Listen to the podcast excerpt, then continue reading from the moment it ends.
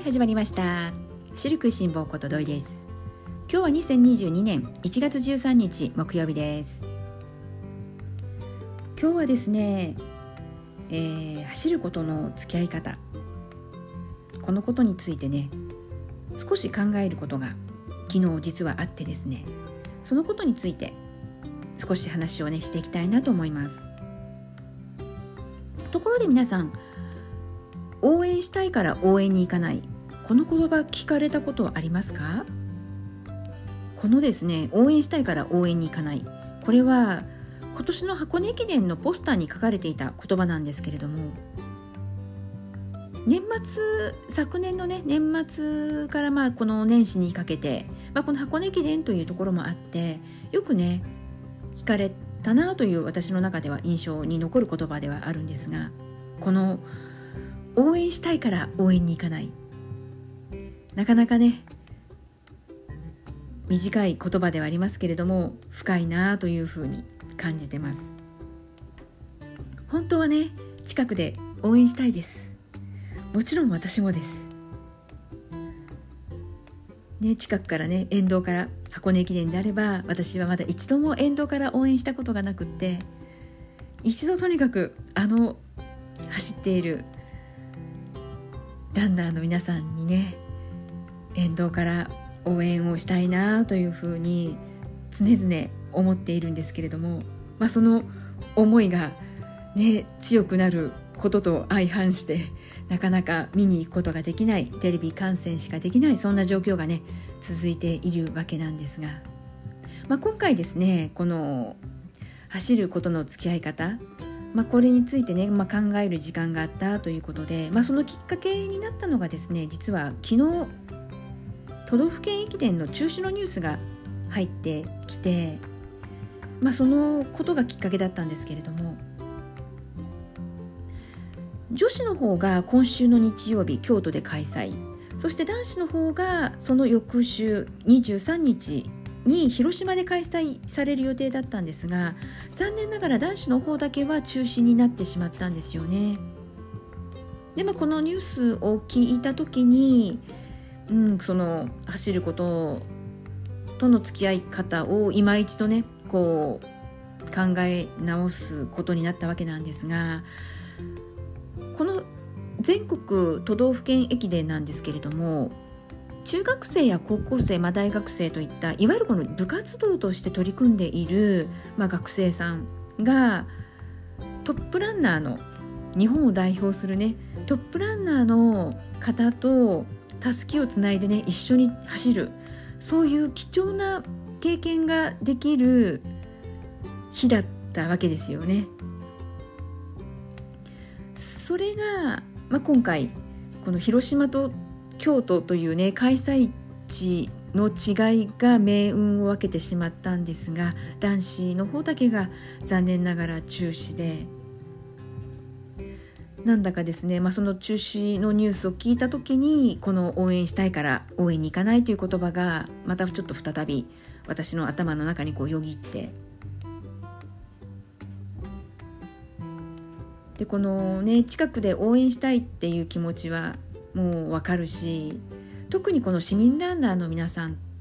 こうマラソン大会に参加されるといつもねきっと沿道から見ず知らずの方がね大きな大声援を送ってくれてそれを力にしてなんとか完走できたというねそんな経験されている方多いかと思います。私自身ももちろんそうですしいつもね声援から力もらってます。なんでねそういった経験があるからこそ近くで応援したいなという気持ちも正直ね強く持ってます、まあ、でもね今はできないというところではありで、まあ、今回、まあ、このニュースを聞いた時にやっぱりこの中学生高校生特にこの若い学生さんたちが、ね、こうまたとないチャンスが、ね、たった10日前に瞬時にしてこう消えてしまったわけで、まあ、その気持ちを考えるともういたたまれないというかもうどうしたらねこの子供たちを大人がどうやっても本当支えるのか守るのか。そんなね思いになりました。やはりこのね例えば中学生であれば中学3年生って一生に一度きりのことじゃないですか。また来年ねっていうふうには気軽には言えないし、ね、そんなショックを受けたね子どもたちに対して大人がどうやって本当支えられるのかなというふうに考えた時に、まあ、私自身、えー、思った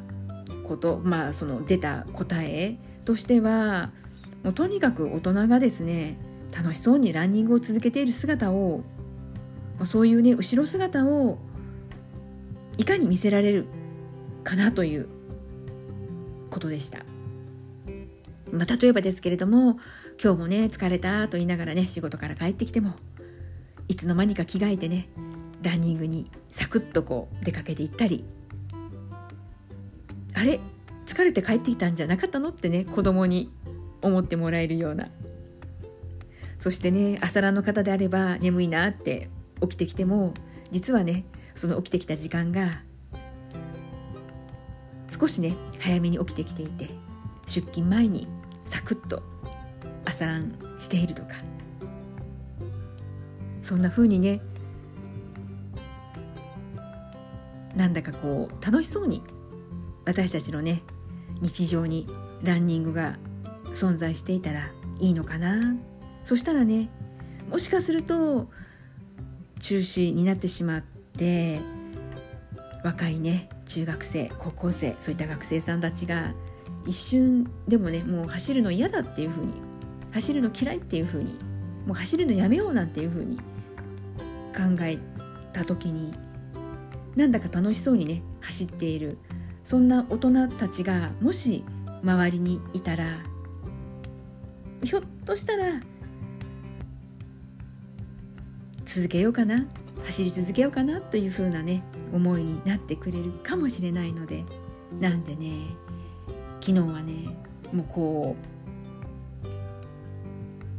一瞬ではあったんですけれども中止のニュースを聞いた時に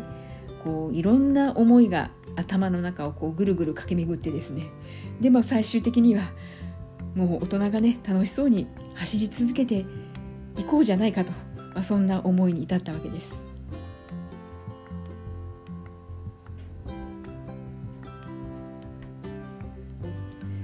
これからですねもしかすると、まあ、行動を使った、まあ、マラソン駅伝、まあ、そういった大会なんですが、まあ、あまり考えたくはありませんけれども、ね、大会中止の連鎖がまた再び始まるのかもというふうに思ったりもしてます。なんでねもうこうなったらですね、えー、もう参加予定のね大会が仮に中止になったとしても気持ちを切らさないためにはもうどうしたらいいのかなというところでもう例えば私の場合ですと来月2月には湘南国際マラソンというマラソン大会が控えているんですけれども万が一中止になったらって考えた時にこの気持ちの面でね全く無傷であることはちょっともう考えにくいなと思うわけですよ。まあ、多少ね大なり小なりショックは受けるわけなのでなんでねもうそこからですねもういかに早く気持ちを切り替えられるか。いかにねその残念だなっていうこのショックな気持ちを小さく抑えることができるか。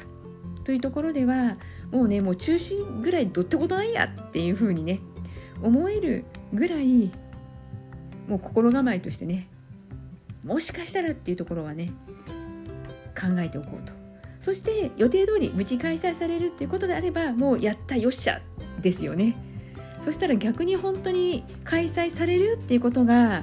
もうそのことがもうシンプルに本当にもう純粋に力になるかなというふうに思うし。なんでねそしたらよりね楽しく大会に参加することもできるかな。楽しい42キロにすることができるかなというふうにもね思ったりしました。どうでしょうか？この1月からまあ3月。特にねこのマラソンシーズンのピークと言われるね、えー、今期間中なので毎週のように全国どこかでフルマラソンの大会、ね、こういった駅伝もそうなんですけれども行動を使った大会っていうのが、えー、予定で入っているかと思います。そしてフルマラソンの行動を走る大会となると自分自身もそうなんですけれども2年ぶりっていう方もね多いかと思います。あとはこのコロナ禍に入ってからねマラソンランニングを始めたという方で実は初めてマラソン大会に挑戦するっていう方もねいらっしゃるかもしれません。本当にこういろいろなね状況の中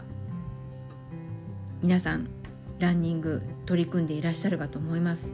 嬉しいニュースもあればね残念なニュースもやっぱりあります。なのでね本当にこうできるだけ万が一中止になった時にはですねそのショックな気持ちをちっちゃく抑えてそしてまた前向きにね楽しく再スタートできるように少しだけ心構えをしてですね私の場合はこう2月、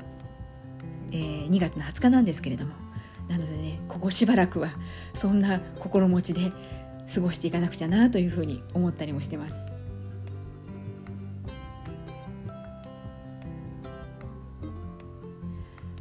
なのでねもう繰り返しになりますが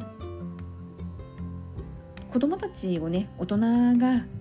市民ランナーである大人のねランナーの私たちがねどうやって支えるか守っていくのかっていう部分本当もうシンプルにやっぱりね楽しむ姿を見せる楽しそうにしていればやはり続けてくれるね子供と子供たちが一人でも増えればいいなと思うしなんでねもうどうしようもならないことはね深く考えても仕方がないのでここはシンプルに楽しく走っていくぞと昨日はね改めて走ることとの付き合い方をね考える時間になりました。そんなわけで今日はですね本当はね実は日曜日が都道府県駅伝のね女子ということだったのでこの話しようかなと思っていましたがもうスパッとやめて、えー、私の本当にこう主観的な話でね恐縮なんですけれども、えー、思いをおしゃべりさせていただきました。今日も最後まで聞いてくださった皆さんありがとうございます。そんなわけで楽しく走っていきましょうね。それではまた次回元気にお会いしましょうね。ではではまたね。